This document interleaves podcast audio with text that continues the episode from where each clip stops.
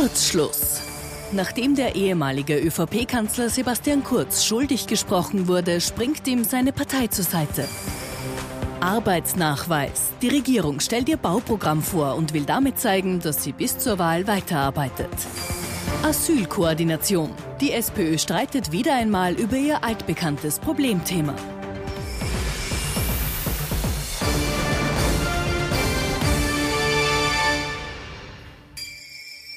Ich wünsche Ihnen einen angenehmen Abend. Recht herzlich willkommen zu unserem politischen Wochenrückblick mit unserem Politikexperten Thomas Hofer. Guten Abend und recht herzlich willkommen. Schönen guten Abend, Herr Knapp. Und unserem Meinungsforscher Peter Eick. Auch Ihnen einen schönen Abend. Recht herzlich Schönen willkommen. guten Abend, hallo.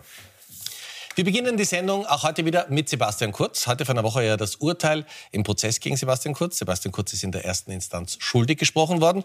Und in dieser Woche hat Sebastian Kurz viele Interviews gegeben und nochmal seine Unschuld beteuert. Die ÖVP und der lange Schatten von Sebastian Kurz. Er lässt sich einfach nicht abschütteln. Wer glaubt, dass die Nehammer Partei nach dem vorläufigen Schuldspruch zum Ex-Kanzler auf Distanz geht, irrt. Aber der Reihe nach. Nach dem Gerichtsurteil begibt sich die ÖVP zuerst auf Tauchstation und überlässt Kurz die mediale Bühne. Der nicht rechtskräftig Verurteilte hinterlässt in Zeitung und Fernsehen tagelang vor allem eine Botschaft. Ich empfinde das Urteil als ungerecht. Die Justiz kritisieren will seine Partei anfangs nicht. Gerichtsentscheidungen sind zur Kenntnis zu nehmen. Es ist jetzt ein Verfahren, das weiter im Instanzenzug ist. Es ist ja noch kein rechtskräftiges Urteil. Im Laufe der Woche sieht die Kanzlerpartei dann doch Zweifel an der Justiz und ortet in einer eilig einberufenen Pressekonferenz eine mögliche Befangenheit des Richters.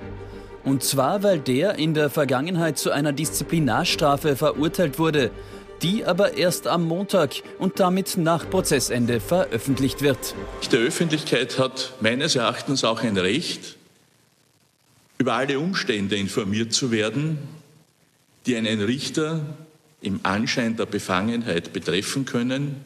Und das wurde in diesem Fall meines Erachtens nicht ausreichend gemacht. Den Schatten ihres einstigen Chefs abschütteln, das will die ÖVP offenbar nicht.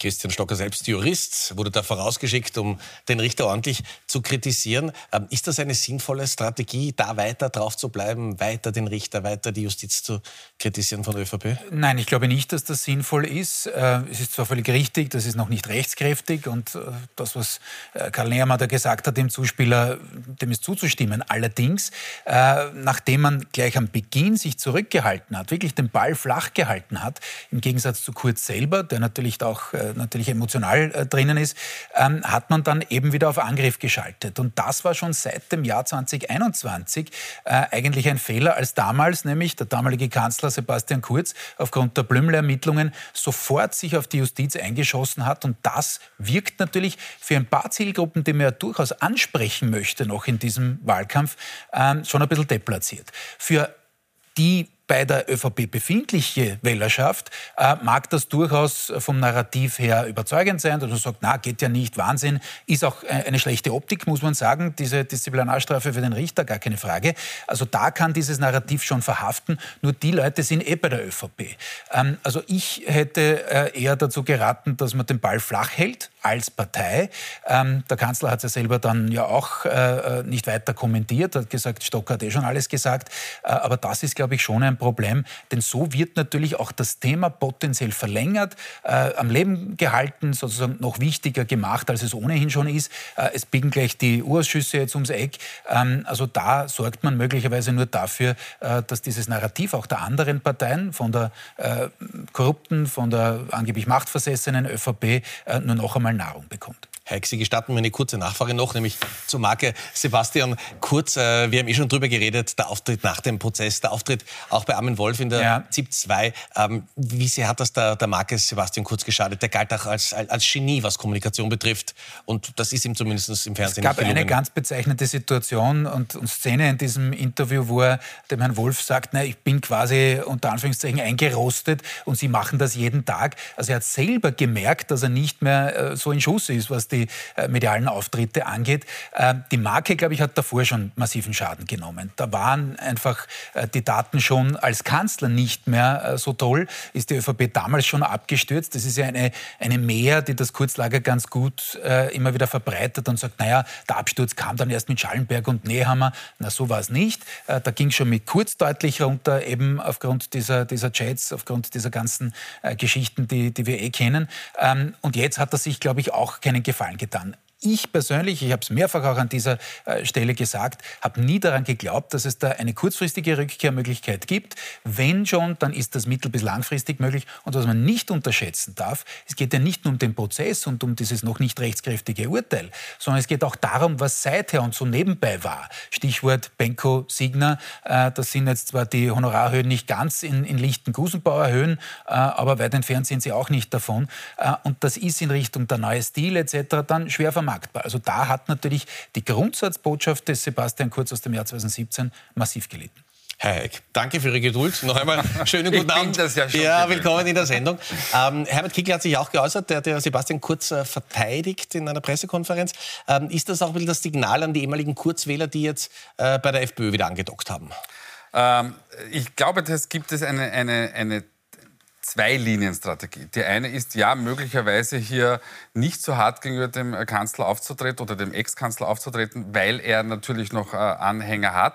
Wobei wir schon letztes Mal festgestellt haben, diese Anhänger eigentlich nur noch in der ÖVP sind. Wir sehen in der freiheitlichen Wählerschaft, ehrlich gesagt, da ist die Strahlkraft ähm, von Sebastian Kurz absolut geschwindend. Also das, was ihm damals gelungen ist, das, von den Freiheitlichen die Wähler abzuziehen. Aber das ist ganz einfach. Seine, seine, seine Erzählung war, wenn Sie so wollen, eine Heilsversprechen. Das ist meistens so bei, bei solchen Strahlekanzlern. Ähm, und er hat das dann einfach schlicht und ergreifend nicht erfüllt erfüllt und damit sind diese Wähler wieder weg, sind interessanterweise wieder in den, wenn man so will, ein bisschen in den Mutterhafen zurückgekehrt, wo ein anderer ehemaliger Strahlemann, nämlich der Herr Strache, vorher gescheitert ist. Also man kann sich da offensichtlich nicht entscheiden. Aber die zweite Strategie ist nämlich die Kritik an der Justiz.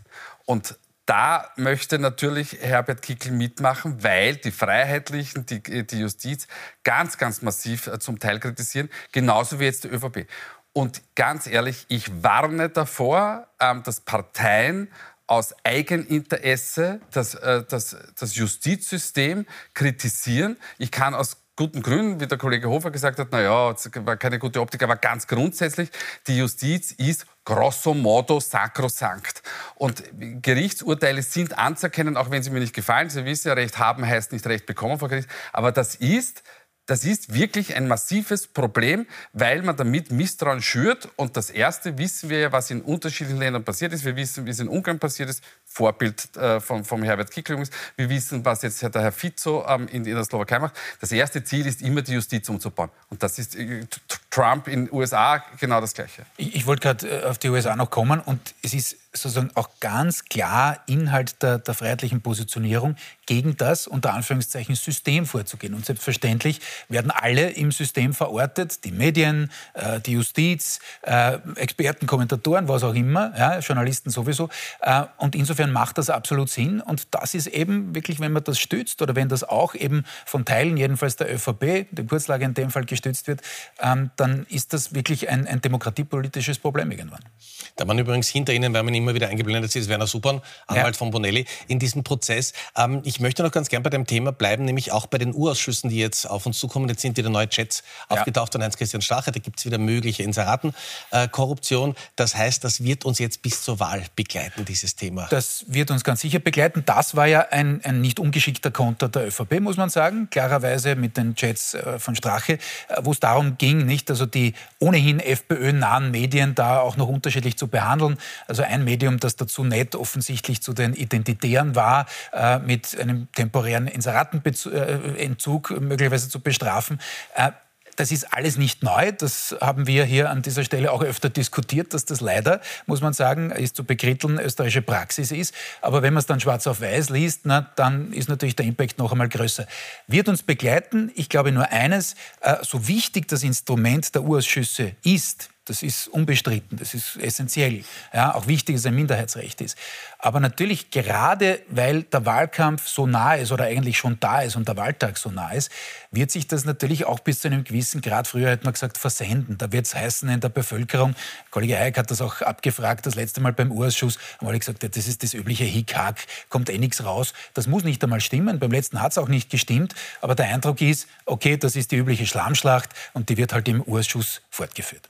Abschlussfrage zum Thema Sebastian Kurz. Wir haben oft und zahlreich über Sebastian Kurz äh, diskutiert. Jetzt gibt es einmal ein erstinstanzliches Urteil. Äh, diese immer wieder aus unterschiedlichen Ecken hören Comeback-Varianten Gibt es dafür noch, noch, noch Stimmung in der Bevölkerung? Nein, also wir, wir wissen es aus der Vergangenheit, ähm, dass es da absolut keine Stimmung gibt. Ich glaube auch nicht, dass sich das in der letzten Woche jetzt äh, verbessert hat.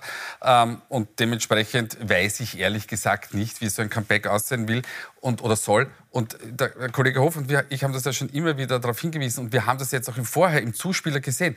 Ähm, jetzt muss sich der Herr Nehammer immer damit herumschlagen und interpretieren, wie denn jetzt mit diesem nicht rechtskräftigen Urteil, das sich noch im Instanzenzug befindet. In Wirklichkeit müsste das viel, viel gröber wegplanken und sagen, Entschuldigung, der Herr Kurz war bei uns, ist jetzt Privatperson, auf Wiedersehen. Und das ist aber das Problem, dass man das in einem Wahlkampf nicht machen kann. Und deswegen ist aber das Comeback auszuschließen, weil dann hat man permanent nur dieses Thema. Also Sebastian Kurz könnte gar nicht Politik machen, wenn er denn wollte, weil er immer mit der anderen Sache beschäftigt ist. Ganz kurz, äh, ich sehe es so wie der Kollege Hayek. Äh, und im Übrigen gehört auch eines dazu, wenn der Herr Kurz, weil es da eine komische Umfrage da äh, kursiert, von einem Kollegen des, des äh, Herrn Hayek, äh, ganz ehrlich, auch so eine eigene Liste ist absurd. Das ist eine Minderheitenfeststellung. Der Herr Kurz würde gemessen an seinen 37,5 Prozent, wenn schon eine Rückkehr, das war immer unsere Position, auch für einen Freispruch im Übrigen, erstinstanzlich, äh, dann mittel- bis langfristig in vier, fünf Jahren vielleicht. Das zum Thema Sebastian Kurz. Bin gespannt, ob wir nächste Woche nochmal über Sebastian Kurz reden. Jetzt reden wir über die Arbeit der Regierung. Und Peter Eick hat es ja gerade gesagt. Das ist natürlich die Schwierigkeit, die Karl Nehammer hat, egal was präsentiert wird, ob es äh, die Spitzenkandidaten für die EU-Wahl sind oder ein inhaltliches Thema. Es gibt dann immer wieder Fragen zu Sebastian Kurz. Jetzt widmen wir uns aber dem inhaltlichen Thema.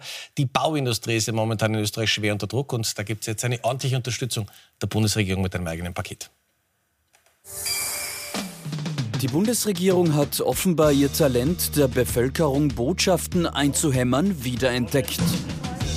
Win, win, win. Wochenlang über etwas sprechen und es dann im Ministerrat beschließen, was ÖVP und FPÖ unter Kanzler Sebastian Kurz vorgemacht haben, machen Türkis und Grün bei den Bauplänen nach demselben Schema will heißen, äh, eine Initiative in den sozialen und ökologischen Wohnbau und auch äh, vor dem Hintergrund äh, der notwendigen Wohnraumbeschaffung. Ein Monat und einige Interviews später lädt die Bundesregierung dann diese Woche an eine Baustelle in Wien-Floridsdorf. Hier verkaufen Kanzler und Vizekanzler schließlich das geschnürte Baupaket den Medien. Wir fangen an, krempeln die Ärmel auf, um tatsächlich hier leistbares Wohnen zu schaffen, auch im Eigentum. 25.000 Wohneinheiten, und zwar neue und sanierte, werden auf den Markt gebracht. Damit sollen 40.000 Arbeitsplätze in der Baubranche gesichert werden. Beschlossen und nochmals der Öffentlichkeit verkauft wird das Paket dann am Mittwoch im Ministerrat. Das soll es aber nicht gewesen sein. Denn die Bundesregierung will auch in den kommenden Monaten Handlungsfähigkeit demonstrieren bis September, wo dann tatsächlich der Wahltag stattfindet, wird uns nicht langweilig. Deshalb glaube ich, können Sie alle zuversichtlich sein, dass da noch sehr viel kommt. Können wir zuversichtlich sein? Kommt da noch sehr viel? Ähm, die Frage, wie man sehr viel definiert. Ja. Die großen Würfe kommen natürlich nicht mehr. Die, die, Themen, die vor allem ideologisch umstritten sind zwischen ÖVP und, und Grünen, wie zum Beispiel ein Klimaschutzgesetz etc., mit dem ist nicht mehr zu rechnen. Aber was die Regierung natürlich äh, versuchen will und nachweisen will, ist, dass sie noch handlungsfähig ist. Dass man eben in diesen Bereichen, und Wohnen gehört äh, fraglos zu einem, einem Bereich, wo es äh, vielen unter den Nageln brennt in der Bevölkerung, ähm, da will man eine Handlungsfähigkeit demonstrieren. Und da ist teilweise auch durchaus inhaltlich was gelungen. So ist es ja nicht. Auch in Richtung kalte Progression, Valorisierung von Sozialleistungen war diese Regierung ja nicht untätig. Aber sie kann sich bei der Wahl wahrscheinlich trotzdem nichts kaufen drum, weil die Stimmung insgesamt mies bis sehr schlecht ist ähm, und ähm, es einfach auch nicht die Kategorie Dankbarkeit gibt in der Politik. Also es wird nicht irgendein Wähler und eine Wählerin dann äh, im September sagen, so danke, boah, es war jetzt ein tolles Wohnpaket äh, damals im, im, im, März oder im, im Februar, äh, jetzt wähle ich eine der beiden Parteien. So läuft das nicht, aber man möchte natürlich die Situation vermeiden, dass es jetzt ein halbes Jahr lang heißt, da geht gar nichts mehr äh, und deswegen äh, kann man sich eben in diesen äh, nicht ganz so ideologisch behafteten Bereichen schon zumindest auf ein paar Kompromisse einigen. Herr aber wie sinnvoll ist dann die Kommunikation der Regierung, dass man signalisiert, ja, wir arbeiten eh weiter. Man könnte meinen, das ist euer Job. Ja, es bleibt Ihnen ja auch nichts anderes übrig. Also es gibt hier eine, eine es, es, gibt hier keine andere Option und natürlich ähm, muss die Regierung äh, beweisen, dass sie noch weiter arbeitet, weil sie auch immer sagt, wir, wir, wir wollen erst im September wählen, weil wir noch einiges zu erledigen haben.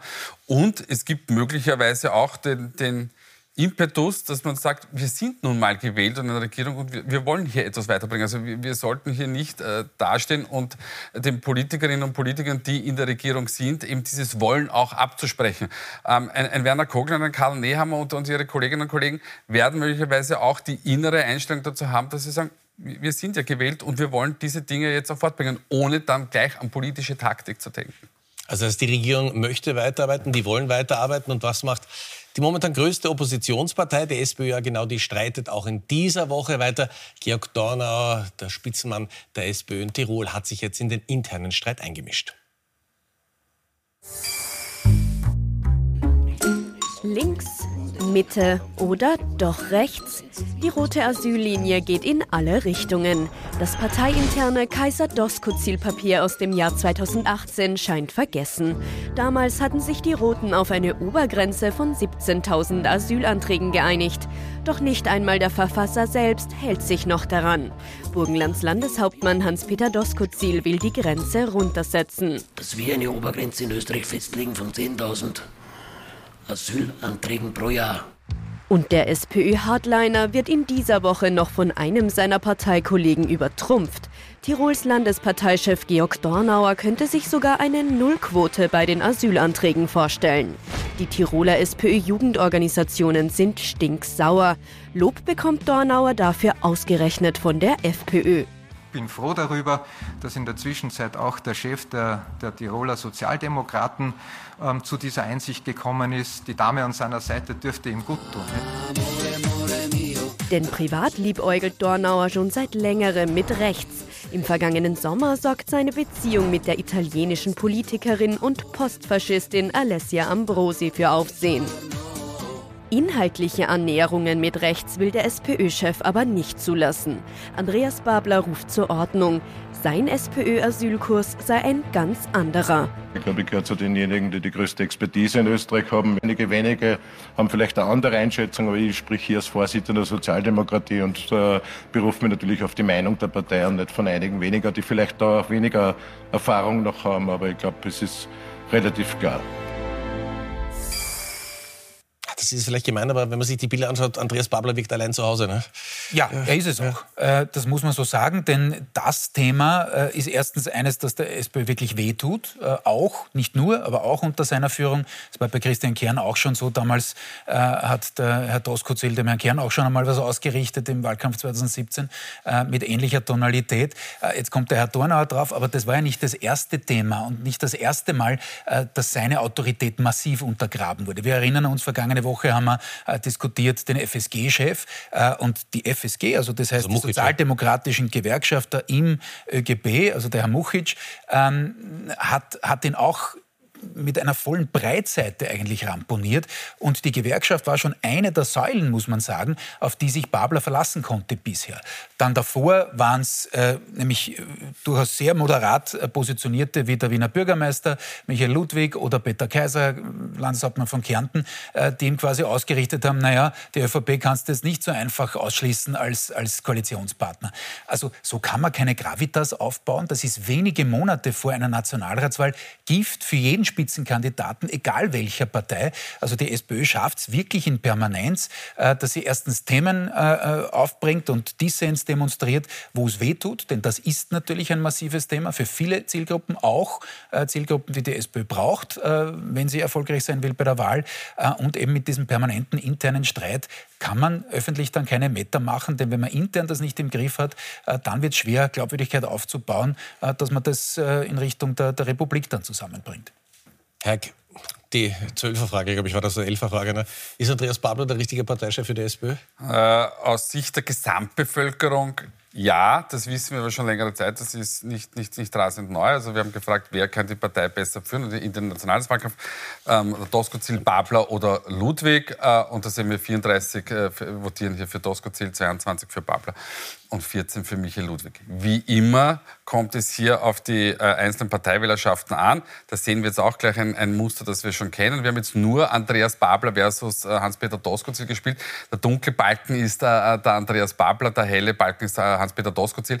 Und man sieht bei den SPÖ-Wähler und Wählerinnen, da ist Andreas Babler gesetzt. Auch das ist äh, nicht neu. Je weiter es in den konservativen oder von der Mitte bis in den weit konservativen Bereich hineingeht, desto eher wäre es äh, Hans-Peter Doskozil. Aber würde das bedeuten, dass aus diesem konservativen Kreis, dass es äh, Doskozil dort leichter gelingen könnte, Wähler für die SPÖ zu gewinnen? Ja, das, das, das, das wissen wir ja auch aus den Umfragen in, in, in den vergangenen Jahren.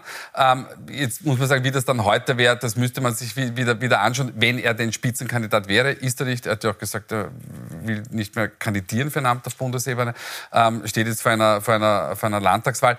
Ähm, aber der Punkt ist natürlich der, dass wir schon immer gesagt haben, Andreas Babler sehr, sehr äh, links positioniert ist ähm, und man in Österreich halt, wenn man Wahlen gewinnen will, vielleicht haben wir schon auch hier besprochen, vielleicht will er ja auch nur Zweiter werden, um in einer Koalition mit, mit der ÖVP gehen zu können als Kanzler. Aber wenn ich Wahlen gewinnen will, dann gewinnt man die eigentlich Mitte rechts. Das heißt nicht bei ganz weit rechts, aber bei Menschen, die etwas konservativer gestrickt sind, insbesondere eben beim Beispiel Migration und Integration. Und wir hören jetzt so viele, die sagen, welche Koalitionen man ausschließen soll, aber welche Koalition wäre denn den SPÖ-Wählern angenehm? Das ja, ähm, äh, das, das, ist ja? relativ klar eigentlich. Also man, man sieht, die, die Freiheitliche äh, Partei wird nur von jedem zehnten SPÖ-Wähler ähm, gewollt. Natürlich mit der ÖVP und den Grünen, auch NEOS. KPÖ kommt interessanterweise ähm, nicht in Frage, aber möglicherweise, weil man die noch gar nicht auf dem Zettel hat. Und wir können nicht mehr ausschließen, dass sie den Einzug nicht schafft. Kommen wir noch mal ganz kurz zum internen SPÖ-Streit und zu Georg Dorner, zu dem mhm. SPÖ-Mann in Tirol, äh, der das so massiv aufzeigt. Äh, möchte der sich einfach im Gespräch halten, nahezu um jeden Preis? Ja, das ist wohl so. Äh, natürlich äh, ist auch dieser Beitrag ist es angeklungen. Der Herr Kickel hat damit gespielt, äh, hat ihm sozusagen quasi einen Stesser gegeben von der Seite äh, mit seiner neuen Partnerin da, äh, aus Italien. Äh, da hat er natürlich auch selber einiges dazu beigetragen, dass er da quasi auch auf den Society-Seiten vorkommt. Und immer wieder natürlich diese, diese inhaltlichen Positionierungen. Hat ihm zwar intern auch jetzt Kritik eingetragen, innerhalb der, der, der Tiroler SPÖ, auch von Innsbrucker Seite zum Beispiel, aber er will natürlich seine Marke dadurch bekannter machen. Äh, er will dadurch natürlich eine gewisse Rolle, äh, die die Tiroler SPÖ aufgrund ihrer Größe unter Anführungszeichen eigentlich nicht spielt im parteiinternen Konzert, will er schon natürlich ein bisschen seine Marke pflegen und wichtiger machen, als sie Kraft des Gewichts, das man als Partei wirklich auf die Bretter bringt, eigentlich nicht hat. Und eventuell auch nochmal aufzeigen als möglicher potenzieller Minister? Könnte schon auch im, im, im Bereich des Möglichen liegen, ob er jetzt aufgrund dieser immer wieder stattfindenden Ausritte dann für die äh, Parteiführung, die das entscheidet, äh, der beste Kandidat ist oder der, der sich gleich aufdrängt, wage ich allerdings zu bezweifeln. Kommt aber dann darauf an, natürlich, wer das dann in der SPÖ entscheidet. Das ist ja nicht so klar. Wir sind schon fast am Ende der Sendung und wir haben heute fast eineinhalb Minuten Zeit. Was für ein Luxus, das müssen wir genießen. Ja? Ich lasse auch heute gern den Herrn Kollegen Heik den Top Flops. Wer ist in dieser Woche besonders positiv aufgefallen und wer hätte es durchaus besser machen können? Wir haben die beiden Herren getrennt voneinander befragt. Und das sind die Ergebnisse. Gut, okay. ich, beginne, ich, beginne, mal mit Das dem, ist ein Bilderrätsel. Ja, mit ja? dem Top, aber das ist die 34. Straßenverkehrsnovelle. Ah, okay, ja. Und das Gute daran ist, ist dass Rasern ähm, das Auto beschlagnahmt werden soll. Jetzt muss man sagen, können sich alle beruhigen, die vielleicht ein bisschen flotter fahren. Ähm, wir reden von Menschen, die zum Beispiel mit 180 durch Ort, durchs Ort, Ortsgebiet brettern und ich finde, da hat das absolut seine Berechtigung. Ähm, so, Top der Woche braucht eine Erklärung, ähm, nicht wegen Sebastian Kurz, weil dass Sebastian Kurz ähm, ähm, keine wahnsinnig gute Was ähm, ist das daneben? Ich weiß nicht, es, es sollten seine Berater sein. Ah, okay. also, ah, okay. Sind ich dachte, Menschen, die drei Weißen, ja? Die, ja, genau. Ja. Nein, das nicht, aber, aber es, ich finde, sein, sein Auftritt war weinerlich und da könnte auch mal die Berater sagen, vielleicht, vielleicht ändern wir die Linie. So, aber jetzt kommt die Erklärung dazu. Ähm, ich habe natürlich auch schwer mit mir gerungen und es wäre natürlich auch die Möglichkeit gewesen, als Flop der Woche äh, äh, Rapid zu nennen, ähm, weil das war natürlich auch ein veritabler Bauchfakt, den man da hingelegt hat. Und ich glaube, der Kollege Hofer, wenn ich mir das so anschaue, geht, glaube ich, darauf ein. Ich gehe darauf ja. ein, ja. Flop der Woche, aber ich habe extra nicht Rapid genommen. Ich habe eigentlich geglaubt, dass der Kollege Hayek Rapid nehmen wird ja. als Flop. Äh, deswegen hatte ich einen zweiten Top vorbereitet. Das wäre nämlich der Kollege Hayek gewesen. Wenn das für die Kritik am eigenen ja, okay. Ich versuche es breiter zu sagen. Das war natürlich äh, Wahnsinn. Ich würde es aber nicht auf einen Club reduzieren das gehört auf keinen Fußballplatz. Äh, da gibt es äh, durchaus eine Weiterentwicklung im Vergleich zu vor 10, 20 Jahren in positiver Hinsicht, aber da sind noch immer eben in Richtung dieser homophoben äh, Äußerungen noch viel zu tun. Ähm, Zweiter Flop ist die Filmindustrie, auch mit diesen Vorwürfen wieder. Auch hier gibt es einiges aufzuarbeiten. Die beiden Und ich finde, in beiden Fällen könnten sich die zuständigen Funktionäre aus Verbandsebene etc. durchaus deutlicher zu Wort melden. Top der Woche, um die Ehre des Fußballs zu retten, und das meine ich wirklich ehrlich, und zwar für meinen Club, für Sturm, für Rapid und für alle anderen. Jetzt ist es wieder mal sehr negativ, die Schlagzeilen, aber ich glaube, man muss schon auch sehen, was für eine soziale Leistung teilweise die Clubs, auch die Fanclubs leisten. Die holen tatsächlich, von Sturm weiß ich sehr genau, wirklich Leute von der Straße, integrieren die, versuchen die eben nicht komplett abgleiten zu lassen. Ähm, das ist jetzt schwierig in dieser Woche äh, zu erklären, weiß ich schon, äh, waren es sehr zu Recht Negativschlagzeilen, aber ich glaube, diese Funktion des Fußballs äh, sollte man auch einmal erwähnen. Meine Herren, herzlichen Dank. Ich darf mich bei Ihnen fürs Zuschauen bedanken. Wir freuen uns natürlich auch, wenn Sie in den Podcast unserer Sendung reinhören. Und wir freuen uns ganz besonders, wenn wir uns heute in einer Woche wieder sehen. Schönen Abend und schönes Wochenende.